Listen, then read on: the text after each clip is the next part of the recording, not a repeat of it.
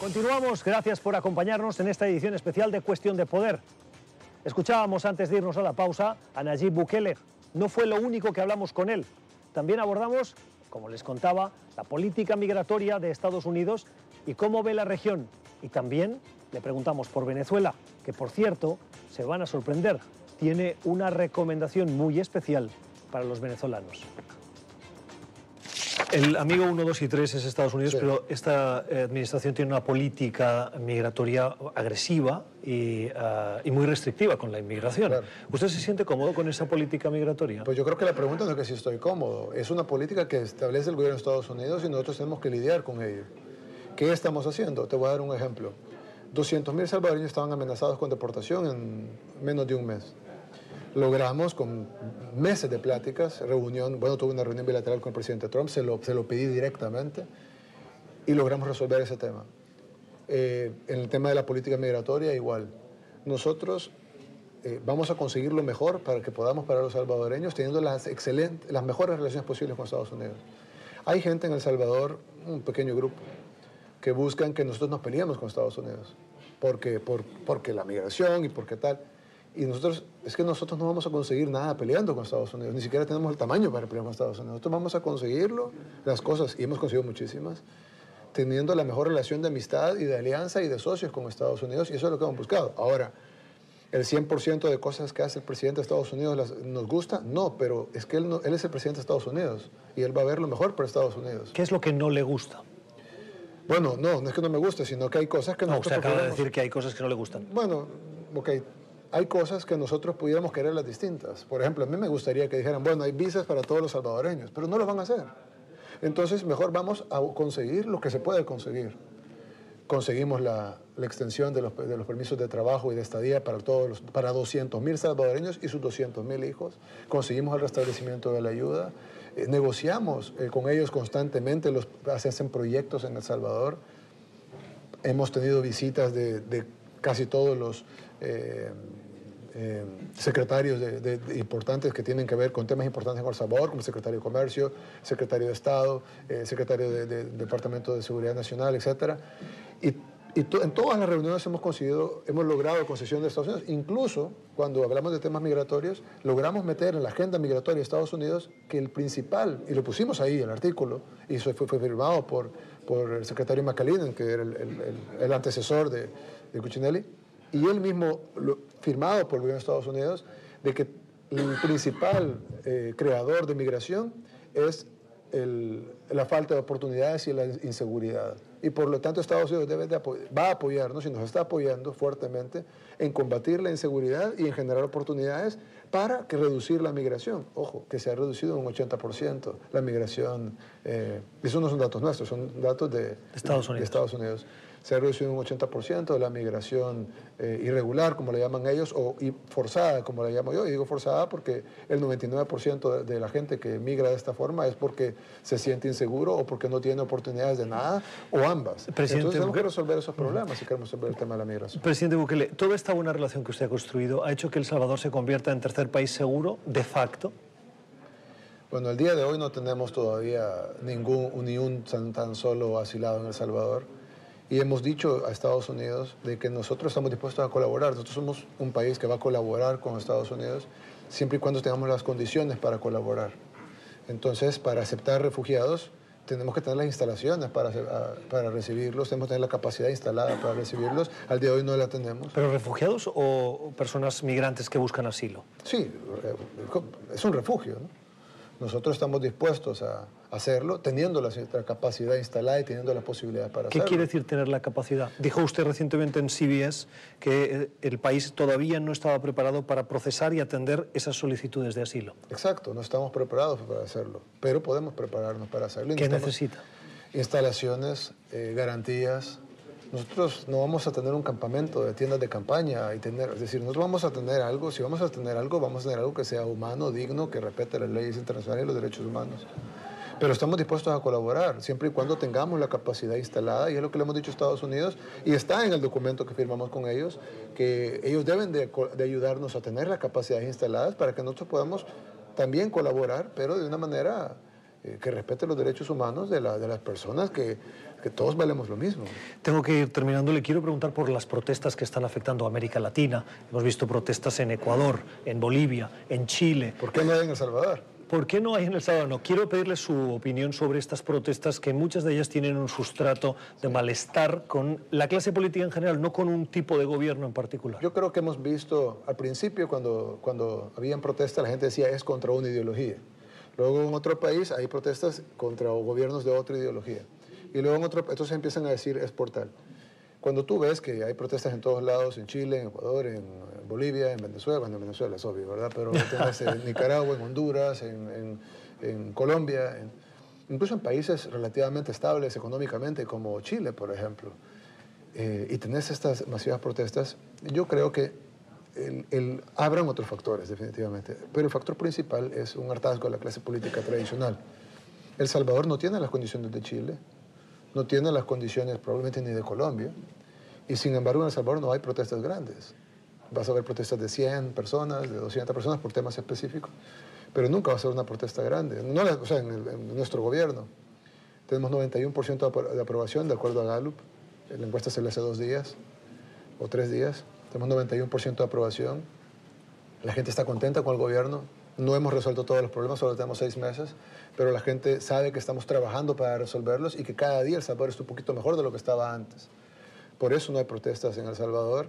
Y yo diría que a, mis colegas o los gobiernos hermanos, vecinos, decirles de que la forma para, lo importante para todo gobierno es no se puede desconectar de su gente. Y yo sé que pueden haber intereses de otros gobiernos o injerencias de, de, gente que hasta financia algunas cosas, pero no puedes centrarte en eso. Es decir, cuando las protestas son tan masivas, no puede venir solo de la injerencia de un país o del financiamiento de un país o tal, sino que, es más, Maduro dijo, nos amenazó públicamente en La Habana, dijo, a Bukele le va a llegar la brisa bolivariana y que cayó fue Evo en Bolivia, nosotros no, no, no, no llegó nunca la brisa. Y es porque el pueblo salvadoreño no se, es decir, puede haber intento de un país como Venezuela de tratar de, del régimen de Maduro, de tratar de, de, influir en la política en El Salvador, pero va a ser infructífero porque la población tiene un gobierno que no es perfecto, que no ha resuelto todos los problemas, porque sería imposible, pero que está trabajando para que cada día El Salvador sea un poquito mejor y la gente lo está viendo. Tanto que sin tener eh, una mayoría, ni, ni, siquiera una minoría en el, en el Congreso, aprobamos ayer el presupuesto general de la Nación eh, con amplia mayoría en el Congreso y fue básicamente por la presión de la misma población que pedían que se aprobara el presupuesto del gobierno. Porque la gente quiere que continuemos trabajando mejorando el país. Presidente, antes de terminar, eh, usted expulsó a los diplomáticos del régimen de Maduro, de El Salvador. Eh, pero el gobierno y el control del país está en manos de Nicolás Maduro, guste o no, eh, es, es, un hecho. Y las fronteras y las fuerzas de seguridad. ¿Cómo tiene hoy la relación El Salvador con Venezuela cuando no tiene diplomáticos? Nosotros expulsamos a los diplomáticos, los diplomáticos del régimen de Maduro por varias razones. La primera razón es porque queremos, queríamos poner, queremos colaborar en nuestra pequeña colaboración con eh, la región que está trabajando para que caiga ese régimen. ¿Por qué? Porque es, un, es nuestra Siria. Si el problema que está pasando en Venezuela se está expandiendo, hay millones de refugiados llegando a Panamá, a Colombia, a Ecuador. Es decir, nosotros no, no, no le conviene a ningún país de la región tener el régimen de Maduro ahí generando tanto problema en toda la región, donde tenés gente que trabaja y su salario es de 4 dólares al mes. Es decir, es absurdo, es, una, es como un agujero negro, no, no le conviene a nadie, número uno. Número dos, eh, los diplomáticos del régimen de Maduro estaban eh, interfiriendo en la política eh, salvadoreña como lo hacen en casi todos los lugares en los que están. Y eso es, eso es ilegal en El Salvador. No puedes, tú sos un diplomático, tienes que velar por los intereses de tu país, puedes establecer relaciones comerciales, diplomáticas, políticas, pero no puedes meterte a patrocinar partidos políticos o a pagar campañas electorales y ellos lo estaban haciendo. Entonces, nosotros dijimos, bueno, siendo coherentes con el hecho que no reconocemos a Maduro como un presidente legítimamente electo por los venezolanos, eh, y es la realidad, y si tú encuestas a los venezolanos te van a decir que es la realidad, el 90% no quiere a Maduro ahí, ni siquiera los que se consideraban chavistas quieren a Maduro ahí. Entonces, siendo coherentes con eso y siendo coherentes con eh, con nuestros propios intereses como país, que no queremos un régimen metiendo sus tentáculos en nuestro país, pues los expulsamos. si un salvadoreño tiene un problema hoy en Venezuela, ¿cómo lo soluciona usted? Bueno, nosotros tenemos, así como no tenemos eh, relaciones con otros países, no las tenemos directamente con el régimen de Venezuela. Entiendo lo que tú decís de que ellos controlan el territorio, pero nosotros no vamos a ceder a eso. Y bueno, si tuviéramos, si hubiera un salvadoreño que tuviera un problema en Venezuela, pues créeme que todo el gobierno va a trabajar para resolver ese problema y si lo tenemos que ir a traer, lo vamos a ir a traer. ¿Hay que aplicar más sanciones a Venezuela? Yo diría que hay que hacer un, un, cerco más fuerte, porque yo, yo, yo no, te voy a dar un ejemplo.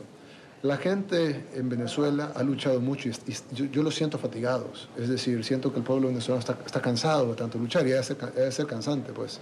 Es decir, han, matado gente, te han golpeado, te han tirado gas lacrimógeno, estás viviendo con cuatro dólares al mes. Yo entiendo eso. Pero la libertad cuesta. Y yo siento, y yo pido disculpas si la gente dice, ah, él no está aquí, no sabe lo que, el sufrimiento que vimos. Por eso mismo yo creería que deberían ser más agresivos en, votar al régimen. Convoquen elecciones, hagan las elecciones, que llegue la policía, que tal en las urnas y peleen las urnas. Demuéstrenle al mundo que, Venezuela está siendo, el pueblo venezolano está siendo golpeado por un dictador y va a haber más apoyo todavía del que ya hay, que ya es mucho, eh, por menos diplomáticamente. Entonces yo creo que la chispa de la de la, de la, liberación del pueblo venezolano no va a venir de afuera. Nosotros hicimos algo y generó, generó su momento y, y, Maduro dijo un par de disparates en la banda, etc.